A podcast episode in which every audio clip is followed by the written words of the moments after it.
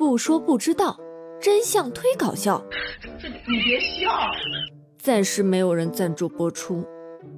我是博学的小莫酱。唉，又为了什么事儿发愁啊，大木娟？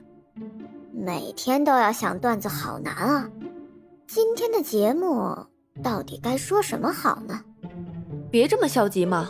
今天呢，咱们就来讲一个现实版的心灵毒鸡汤好了。小莫课堂开讲。二零一五年，一起越狱案件轰动了全美。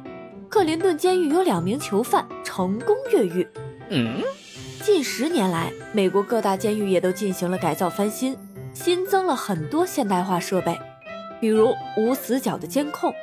而克林顿监狱作为纽约州戒备最森严的监狱，有着世界级的安保防护设备和管理体系，因此也被誉为纽约州最大最安全的监狱。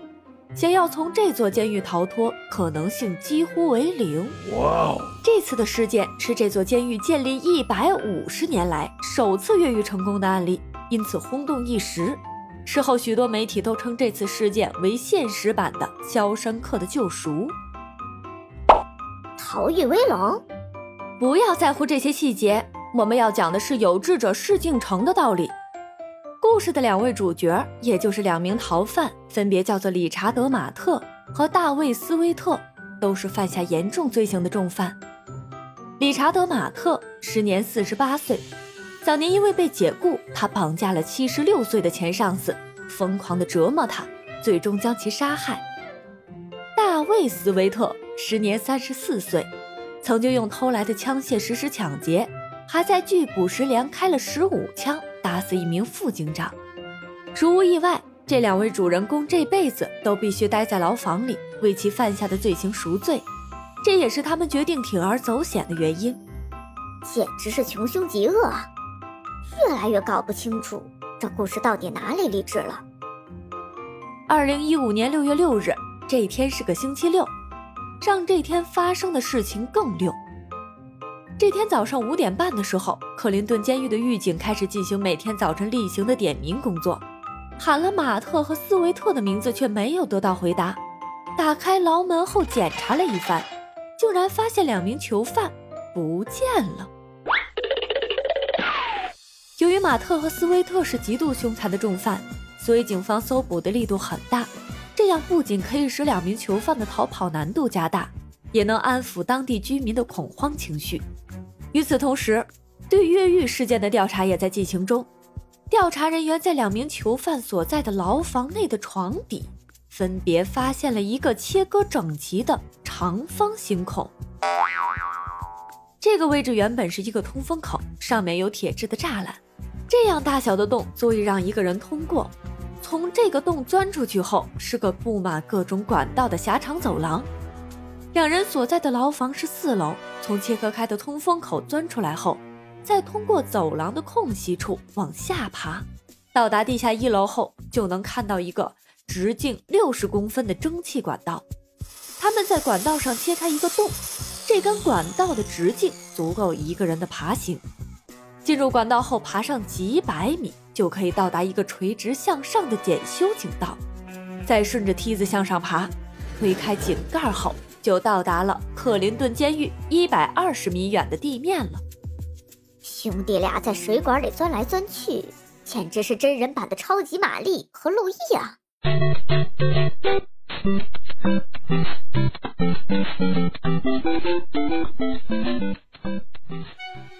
最可气的是，两人在临走前还在逃跑的管道上贴上了一张字条，上面画着一个笑脸，还写了一句话。气焰简直嚣张到了极点。怎么样呢？我又跳出来了，我又站回去了。哎，怎么样？怎么样？怎么样？我又跳出来了，打我啊，笨蛋！马特和斯威特的挑衅在激怒了警方的同时，也让警方发现了这次越狱事件的疑点。克林顿监狱的结构复杂，管理严格，如果没有内部人员的帮助，马特和斯威特想要搞到管道的图纸和锯开铁栅栏的工具。简直比登天还难。很快，调查人员将嫌疑锁到了一个叫米切尔的工作人员身上。原来呀，这位米切尔和丈夫都是克林顿监狱的雇员。米切尔的长相很普通，也已经五十一岁了，加上上班也见面，下班也见面，时间冲淡了夫妻二人的婚姻，于是就给了外人以可乘之机。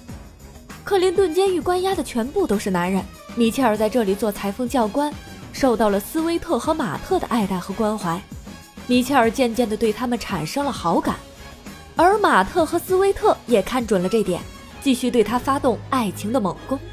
很快，米切尔就招架不住攻势，坠入爱河，甚至还与他们发生了关系。靠！开始是动作片，现在是爱情片，小梦，爱情动作片是违规的呀，不能讲的。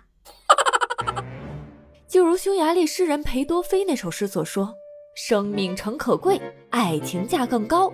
若为自由故，两者皆可抛。”为了自由，肉体上的小小牺牲也是在所难免的。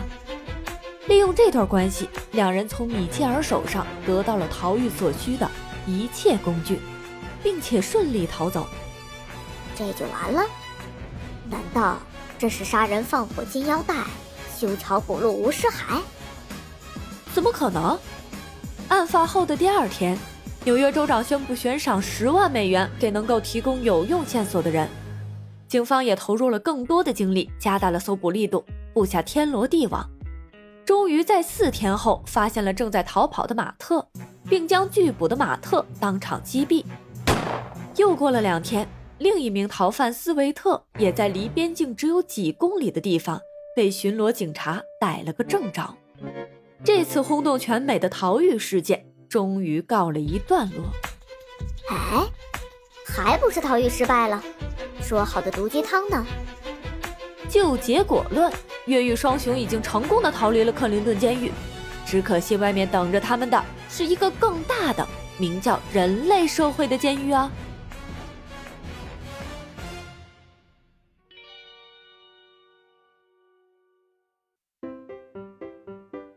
博学的小木匠，无知的弹幕君。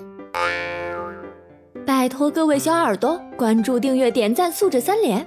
本节目会不定期的自掏腰包发送小礼物哦。